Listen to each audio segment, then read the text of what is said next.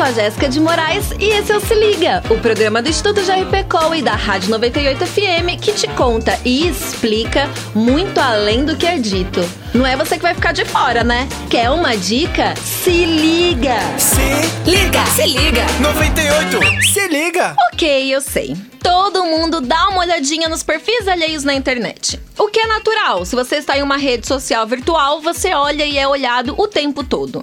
O problema é quando essa espiadinha deixa de ser só de vez em quando e passa a acontecer o tempo todo. Tem até nome para isso: stalkear. Você já stalkeou alguém? Para quem não sabe, stalkear vem da palavra em inglês to stalk, que significa perseguir. É sério, né? É que existem alguns níveis de stalkear. Pode ser só uma bisbilhotada para conhecer mais sobre a pessoa, até controlar tudo que a outra pessoa está fazendo. E é aí que eu te pergunto: até que ponto stalkear faz bem para sua saúde mental? Algumas pesquisas indicam que quanto mais tempo você passa no perfil do seu ex, por exemplo, mais você sofre.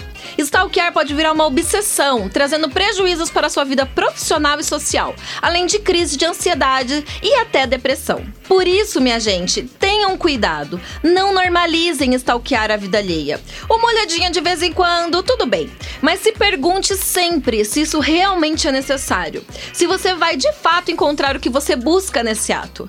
Aliás, o que você busca? E se a vontade de stalkear for grande, corre lá no Instagram do Instituto, arroba Instituto JRPCO e stalkeia a gente. Por lá, tá liberado.